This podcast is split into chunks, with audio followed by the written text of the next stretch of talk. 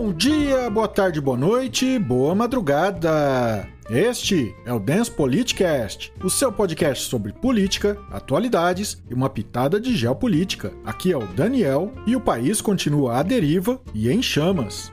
E o nosso Pantanal vem sofrendo com grandes incêndios desde meados de julho, deixando um rastro de destruição incomparável. Nessa semana, o vice-presidente decorativo, ao invés de se preocupar com o combate às queimadas, destacando o nosso valoroso exército brasileiro para auxiliar, ele ficou mais preocupado em saber quem estaria divulgando os dados sobre as queimadas. Mas o nosso decorativo pode ficar tranquilo, porque os dados são divulgados por várias fontes. Nós sabemos sabemos que os alertas de desmatamento e de incêndio são os piores dos últimos 10 anos de monitoramento. Com esses incêndios, nós vamos acabar extinguindo a onça pintada, porque no Pantanal esse mês foi o pior ano da história, com 5.603 focos de incêndio em apenas 16 dias nesse mês de setembro, e o nosso presidente Covid, que não utilizou nenhum por cento da verba destinada à preservação ambiental, disse que o Brasil está de parabéns pela forma como preserva o meio ambiente. Um desastre. E depois de quatro meses sem ter um titular,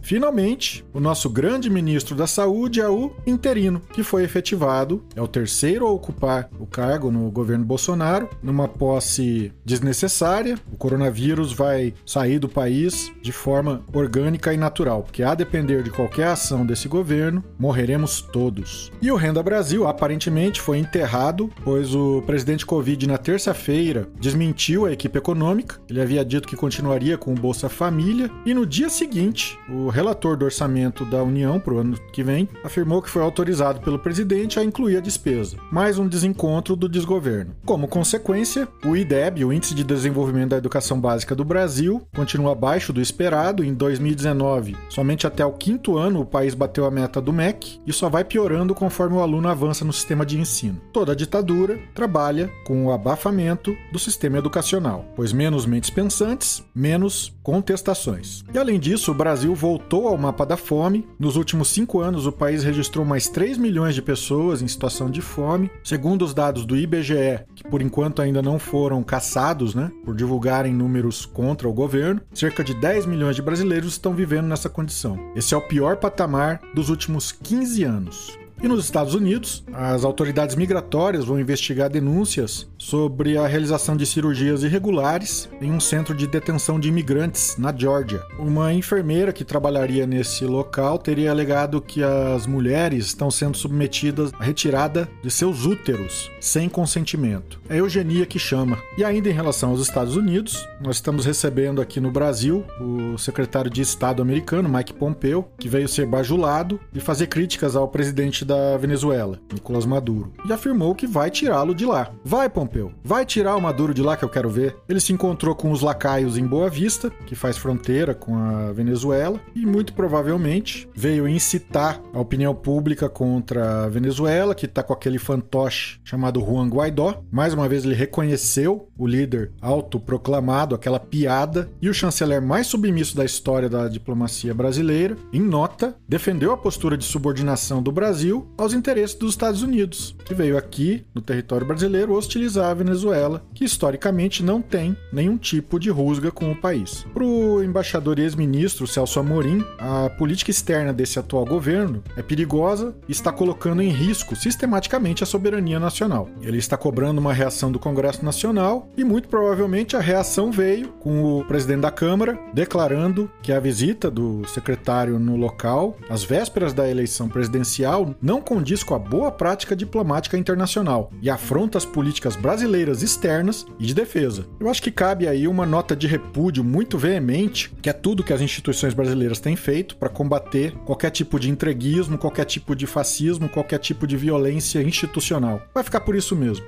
E por hoje é só. Inscreva-se no feed, compartilhe com seus amigos. Muito obrigado e até a próxima!